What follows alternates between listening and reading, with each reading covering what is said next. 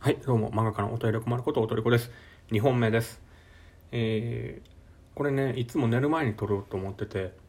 時間帯、あの、ボリューム1、ボリューム2を見てもらったらわかるかもしれないですけど、時間ね、その日によって全然違ったりするんですよ。まあ、漫画家さんあるあるというか、まあ、ダメな漫画家さんあるあるなんですかね。寝てる時間が僕バラバラで、今日もね、あの、本当は昼間ぐらいにやろうかなと思ってたんですよ。なぜなら、昼間ぐらいがその僕の寝るちょうどなタイミングだったんですよ。でもなんかちょっと荷物来そうだから起きとかないととかなんか思ってて起きてたらなんか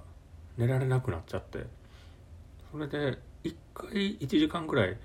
なんか床で寝ちゃっててで荷物来て起きてでまた起きててあそれやったらどうせ夜まで起きとこうみたいな感じで今なってます。まあちょっと今 脱線しちゃったの。はもういいや。さっきの話を続きします。そこで編集さんに言われた、えー、ことがあの漫画の本書き方の本って読んだことありますかって言われたんですよ。そんなん漫画家目指しててね雑誌に持ち込みをするようなやつが漫画の描き方の本読んだことないわけないんですよ。でももうショックすぎて僕はめちゃめちゃ本当にね中学校の時からデッサンの勉強とかしたりとかそのデッサンの本買ったりとかあの漫画の怪病教室っていうね黄色い表紙のね多分これ知ってる人やったらあああれあれねみたいな感じでなってるようなねそういう漫画用の教本その時代に発行されてたような教本もうほんと何冊も読んでね、原稿にインクで書いて頑張ってみたいな感じでやったんですけど編集さんから言われた一言が「その漫画の書き方の本読んだことありますか?」みたいな感じでその時はねなんかもうすごいショック受けましたね。なんでこの人こんなこと言うんだ読んでるに決まってるじゃないかよ。みたいな。でも、まあ、今考えたらそれだけダメダメな作品を僕は持って行ってたって感じだったんですけどそんな感じで初めて持ち込んだ時はもう、まあ、惨敗でしたね。もうなんか恥ずかしくなっちゃってなんかね持ち込んだ時に書く紙を書くんですよ。でその書いた紙に作品のタイトルとか大体のページ数とかあとあの今までのね雑誌の受賞歴とかいろいろ簡単なプロフィールを書いてそれをね編集さんに見せた時に最初出会った時に「はじめまして」って言って読んでもらうんですよ。でそれを読んでから作品を読んでもらうみたいな感じなんですよね。そういう風にしてる方がスムーズなんですけどその最初に見せる紙にねこの作品持ち込んだ作品をこの後賞に応募しますか？それともあの持って帰りますか？みたいな感じで聞かれるんですよ。で僕ねあの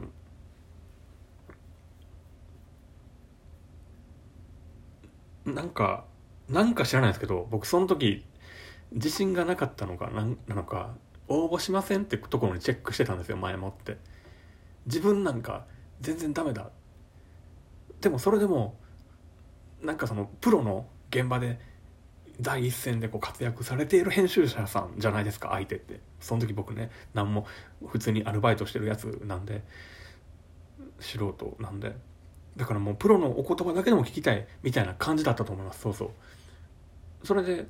だから自信がなかったのも半分やけどちょっと謙虚なつもりでいやちょっと応募しません。でも言葉だけお聞きに来たんですみたいなそういうなんかこうね意思を込めて紙渡してたんですけど、まあ、そこ見てなかったみたいでねもう結構厳しいことを言った後に「えでこれどうします？応募します?」みたいな感じでこう最後その人が言ってきた後その紙の下のところチェックね僕が応募しませんっていうところを見たんでしょうね「あ応募しないんですね」みたいな感じで言っててなんかうんそそれもいろいろショックでしたね。まあ今にして思えばもうどれもなんかトロに足らないというかなんか日常茶飯事なことなんですけど僕からしたらその時はもう初めてのこと尽くしだったからなんか相手のその一挙一投足一つ一つになんかすごい影響を受けちゃっていて、ね、だっていまだにこんな覚えてるぐらいですから。うん、まあ、そんな感じでそれその後ももういや頑張ろうと思ってまあその嫌な気持ちというかあのこんちくしょうみたいなね気持ちをバネに頑張ったんですけどでその後頑張っ何年かやっててでまた持ち込み行った時に初めて担当さんがついてくれたんです。でその担当さんが後に僕がデビューするまでずっとあのついてくれてた担当編集さんだったんですけどその方がなんかもうとにかくもういまだにめちゃめちゃなんかすごい感謝しててなんやろうなちょっとまた長くなっちゃいそうやな。あの、まあ、なんか漫画の漫画のことをめちゃめちゃいろいろ教えてもらったというかいやもちろんね直接的に漫画の描き方はこうなんですって言われたわけじゃないんですけどその最初の人ってまあやっぱりなんかさっき言ったような感じで僕がどういうふうに思うかみたいなのは考えなくその自分の言いたいことを言う感じの編集者さんだったんですよね。漫画の描き方の本読んだことありますかとか言ってみたりとか。なんかねその前もって渡してる紙を見ずに応募するんですかみたいなね。いや書いてるやんみたいな。なんかそういうやり取りの、まあ、無駄があるというかなんかまあそういうタイプの編集さんだったんですよね。でもその僕をデビューに導いてくれたその後の担当さんは全然違う人でなんか多分ねめちゃめちゃ言葉遣いとかその相手にどういうふうに伝えるかっていうのをなんか慎重に選んでるような感じの人だったんだろうなって気がして。なんかそううまく言えないんですけどその編集さんが漫画を読んだ後に言う一言一言がなんかものすごい力になるというかなんかああもうだからダメ出しとかされるんですよ。でも